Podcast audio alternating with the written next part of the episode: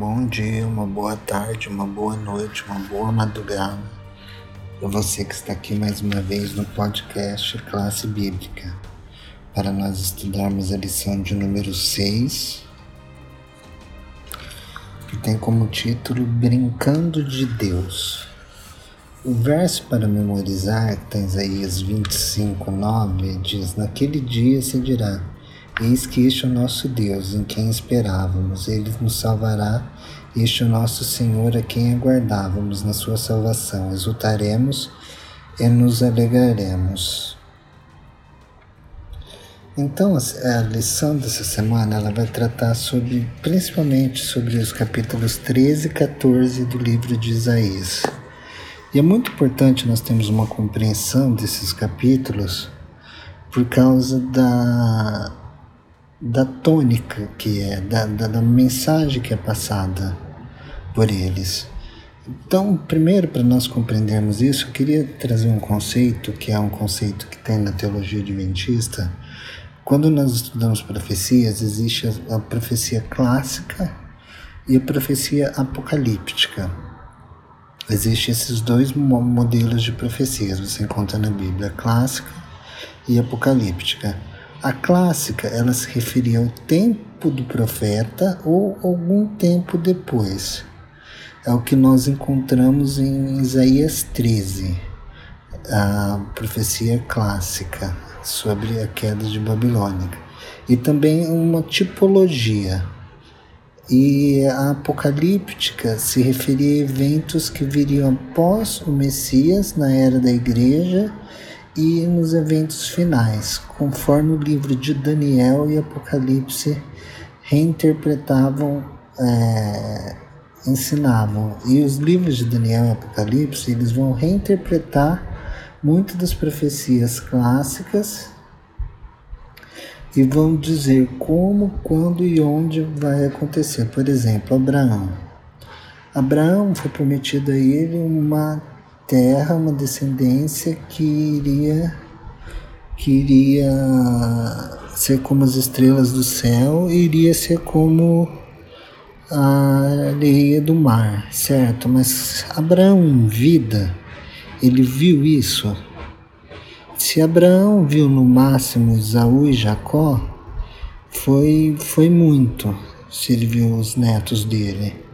Então ele não viu a posteridade dele.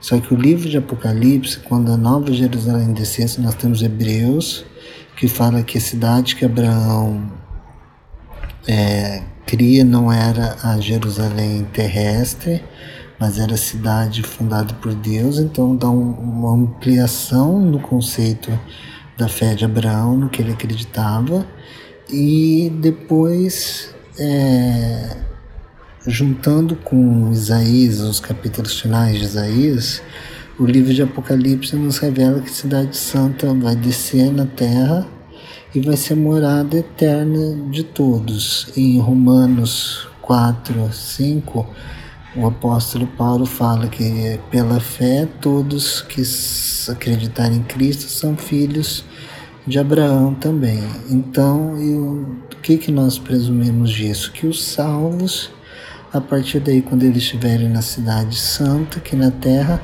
Abraão vai ver os seus filhos pela fé, os seus filhos literais judeus, que as estrelas do céu representam os que acreditaram nele por meio do Messias, são a descendência dele por meio do Messias, descendência de fé, e as areias do mar, as areias do mar representam aqueles que acreditaram aqueles que eram da, da carne dele, da semente dele, que eram os judeus, que também tem um papel especial para eles no, no tempo do fim, mas nós trataremos disso depois. É, então, nós vemos uma, uma confluência disso. Então, Abraão vai ter como cumprida a promessa e no livro de, de Apocalipse. Então, o Apocalipse ensina como que vai ser cumprida a promessa que Deus fez para Abraão lá em Gênesis. Da mesma forma como o livro de Apocalipse explica como que vai ser, vai ser dada a morte eterna, que foi que Deus falou lá em Gênesis 3, ele fala que vai, em Gênesis 1, 2, 3, ele fala que se comer vai morrer para sempre, tudo. Apocalipse mostra como vai ser essa morte eterna. Então, o pastor Reinaldo Sequeira, ele tem um ele tem uma semana de, de, de teologia, inclusive tem no YouTube para quem quiser assistir, mas ele tem um artigo que está na, naquele livro O Futuro. É, eu recomendo quem puder ler esse artigo dele, chama a, a Profecia Apocalíptica como Hermenêutica para a Profecia Clássica, ou seja, como que a profecia apocalíptica é, esclarece a profecia clássica. Ela revela aspectos da profecia clássica que até nós então não sabíamos. Então, isso aqui ele explica todo o conceito de aliança que nós vamos ver na próxima lição, todo o contexto da aliança, como se insere Daniel e Apocalipse dentro desse sistema. É muito boa. Inclusive, tem essa série de palestras dele que é só colocar no YouTube que vocês assistem. É. E voltando para o livro de Isaías, o livro de Isaías ele contém também esses elementos de profecia clássica e ele contém também elementos de profecia apocalíptica e de profecias que nunca vão ser cumpridas. Por exemplo, leão deitada com o cordeiro era uma profecia para o tempo de Israel. Se Israel fosse fiel à aliança, Israel não foi fiel à aliança. Judá não foi fiel. Então essa profecia ela tem que ser lida à luz do livro de Apocalipse de Daniel. Entendeu? É, então, se vai ter lobo e cordeiro lá, era uma linguagem que estava sendo usada para aquele tempo específico. Eu vejo às vezes pessoas falando assim, não, que lobo vai andar com cordeiro. Não, na Bíblia, essa profecia não, não, não vai acontecer mais, mas não significa que não vá ter isso no céu. Nós não sabemos como vai ser no céu, porque agora o livro de Daniel é Apocalipse que reinterpreta. Para ficar claro, Gog e Magog que aparece em Ezequiel era para ser de um jeito se o povo permanecesse fiel à aliança.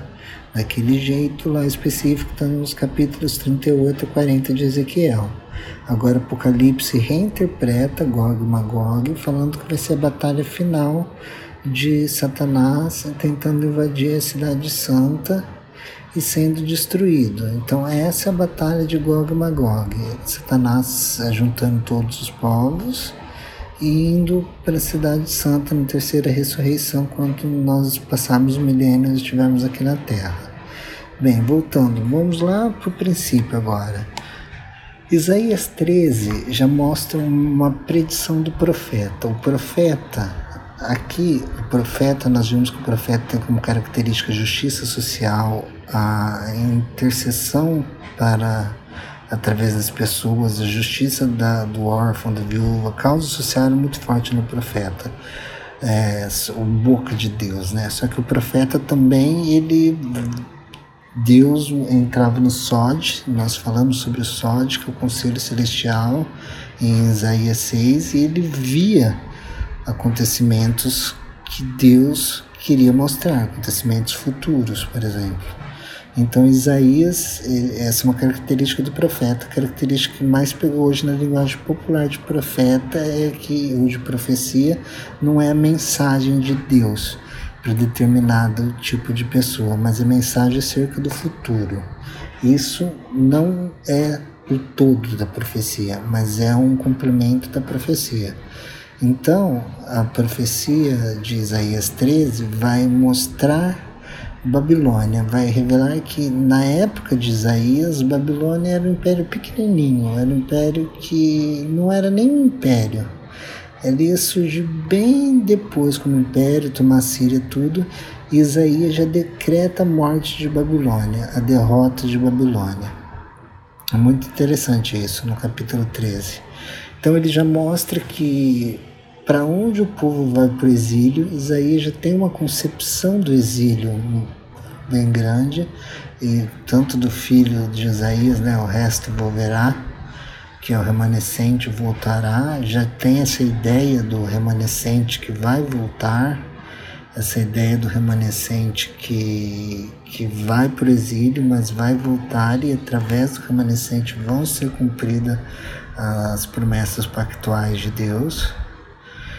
E como foi cumprido e vai ser cumprido também no tempo final, nós devemos ver qual que é o nosso papel enquanto remanescente nesse contexto. E Isaías vai tratar uma problemática que é a questão que muitas pessoas se perguntam: qual é a origem do mal? Qual que é a origem do pecado? Ou qual que é a origem de Satanás? Porque Deus criou Lúcifer, Deus não criou Satanás. E é onde Isaías 13, 14 começa. Começa com Babilônia, Babilônia tem o nome de Babel, Babel em hebraico, que significa portal, portal dos deuses, que quando teve a torre de Babel, é, eles tentaram invadir o céu, o portal dos deuses, e tem uma contraposição com Betel, que é que Jacó construiu, que lá é o verdadeiro portal dos céus. Então tem uma contraposição nisso, portal dos deuses e portal do céu.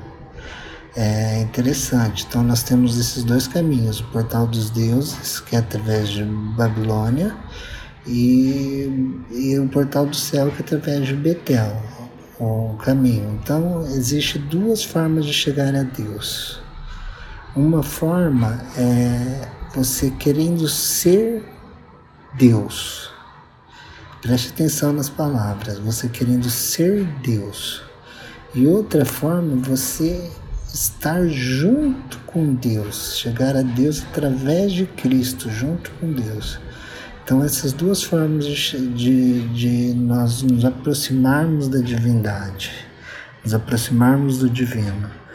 E Isaías 14 começa uma descrição poética, nós, nós devemos lembrar da poesia hebraica bíblica, que não é uma descrição literal, uma descrição poética, mas começa a dar características para o rei da Babilônia, e características essas que não são como, se você, nós pegarmos Ezequiel 28 também, não são características que é aplicada a um ser humano e sim são características que são aplicadas a um ser é, sobrenatural, posteriormente bem superior aos humanos, que se sentavam, porque ele fala, serei semelhante ao Altíssimo, colocarei meu trono no lugar dele, farei todos me adorarem. Então aqui está a raiz do pecado original. Às vezes as pessoas falam que o pecado não tem explicação, porque se você explica, você justifica. Em termos sim, em termos não. Porque o pecado original ele tem uma raiz, existe uma raiz, ele não nasceu do nada. O contexto do pecado original, pecado original é aquele que você nasceu com Lúcifer, foi o orgulho de Lúcifer em querer ser Deus. E a mesma forma foi que ele fez o ser humano cair, da mesma maneira como, como ele chega para Eva, está no cal constructo, o, em Gênesis 3, que é um, um, um, um, tempo verbal, que fala assim: se você comer das, da fruta da árvore da, da vida, da fruta da, dessa árvore do conhecimento do bem e do mal, você vai ser Deus. Não é ter conhecimento igual de Deus, mas é ser Deus. No hebraico está assim. Então, se aí Eva olha para a fruta e ela quer ser Deus, o texto diz, ela deseja ser Deus. Entendeu? Então, a mesma forma como Lúcifer caiu, é a forma como ele induziu o ser humano a cair também, colocando no ser humano a vontade de ser Deus. E é a forma que nós mais é, se nós podemos contar assim, mais nós falhamos hoje, tentando fazer as coisas do nosso jeito, nos colocando nós no lugar de Deus e não Deus em primeiro lugar, que é o primeiro mandamento, né? Não terás outros deuses diante de mim. A partir do momento que o meu eu é o foco, o meu eu sendo foco, então já eu estou sendo Deus para mim, não Deus está sendo Deus. Uma coisa é acreditar em Deus, outra coisa é ter Deus como Senhor da nossa vida. Então nós devemos prestar atenção nisso. Em Apocalipse é retratado uma Babilônia. Então Lúcifer ele é expulso do céu, como diz o Apocalipse 12. O capítulo 12 retrata toda essa questão da, da vinda do Messias, Apocalipse 12, 1, 9. Aí o 7 a, ao 12 retrata a segunda expulsão de Lúcifer do céu, porque nós temos a entronização do Messias, Apocalipse 12, 7 a a, a 9 vai, vai ser o mesmo evento que ocorreu no Apocalipse 4 e 5, a entronização de Cristo, ou seja, Deus transfere em termos de aliança a, a usurpação que Satanás tinha, a governança de Satanás, ele transfere para Cristo. Agora, Cristo é o representante da terra, Satanás não é mais o representante da terra. E Miguel expulso agora tem o direito legal de expulsar permanentemente Satanás do céu. E eles, os anjos dele, são expulsos e vêm para a terra. E é interessante que vêm todos para a terra e estão restritos aqui na terra. Nós não sabemos se, porque a palavra uranóis, né, é, para é Geneus, né, para a Terra, mas também tem o Danós, que é o universo para cá. Então não sabemos se estão restritos somente a essa Terra ou esse universo visível que nós vemos. Mas em suma está na Terra. Todo ele e todos os anjos que se rebelaram contra Deus. Só que no mesmo dia que eles são expulsos do céu, que eles vêm para cá, imagina assim, Deus ia deixar o ser humano sozinho, Deus ia deixar o ser humano sem ninguém? Não. Por quê? Porque quando a terceira pessoa da divindade vem na plenitude e os sete espíritos foram enviados à Terra, diz Apocalipse 5. Então, no mesmo evento que Satanás é expulso do céu e restrito à Terra, o Espírito Santo, em toda a sua plenitude, é restrito à Terra também. Então, a terceira pessoa da divindade, ela está aqui na Terra e está restrita aqui na Terra. E então, para nós fecharmos essa parte e continuarmos com Babilônia. Babilônia, ela tem uma representação no livro de Apocalipse. Ela te, tem, teve uma representação no Novo Testamento, como Roma, porque Babilônia é assim, quando nós queremos entender como o termo do Novo Testamento é, usa nós devemos estar tá ecoando o Antigo Testamento, o Primeiro Testamento, é, nós devemos ver como que é a função dele no Antigo Testamento, como que ele era usado e a partir disso nós vamos entender o uso dele no Novo. Então, a segunda mensagem angélica introduz Babilônia é, caiu, caiu a grande Babilônia que tem dado de beber a, vinho de sua prostituição a todos aqueles que habitam sobre a terra. Então, introduzido Babilônia já fazendo uma ação de embebedar as pessoas, de tirar a razão das pessoas, deixar as pessoas torpes. Só que para entender o que é esse símbolo no Apocalipse, nós devemos entender o que era Babilônia lá no Antigo Testamento. O que, que representava Babilônia para Isaías? Foi um poder opressor, um poder que quis chegar a Deus, quis ser como Deus, quis ser orgulhoso, entendeu? Então esse mesmo opressor representa essa Babilônia espiritual que o livro de Apocalipse fala, e o autor da lição, Dr. Again, trabalha bem essa questão.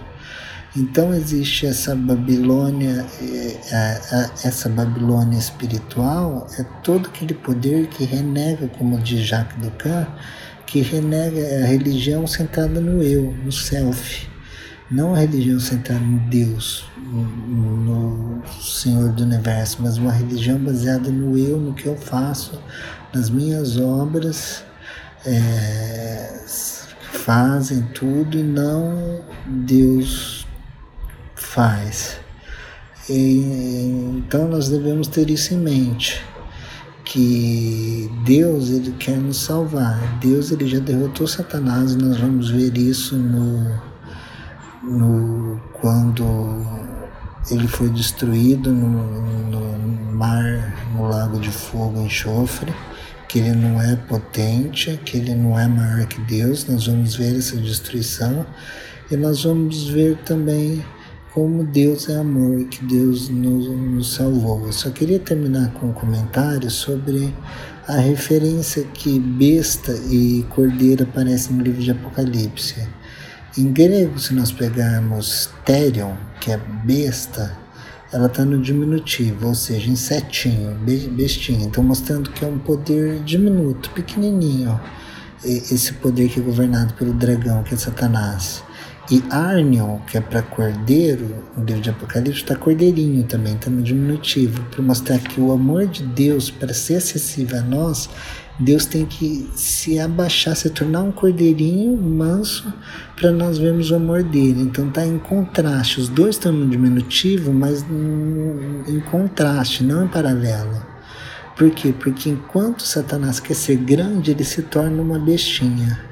Enquanto Jesus se humilha, ele se torna grande através sendo um cordeirinho para nos salvar. Então que essa seja a nossa mensagem e que nós possamos ter sempre isso em mente, o que Deus fez por nós na cruz e nós possamos levar essa mensagem às outras pessoas que precisam ouvir a salvação e precisam ter uma esperança nesse mundo, que é a esperança que Cristo vai voltar em breve e que essa esperança não possa morrer no nosso coração. Muito obrigado, um abraço e até a próxima semana.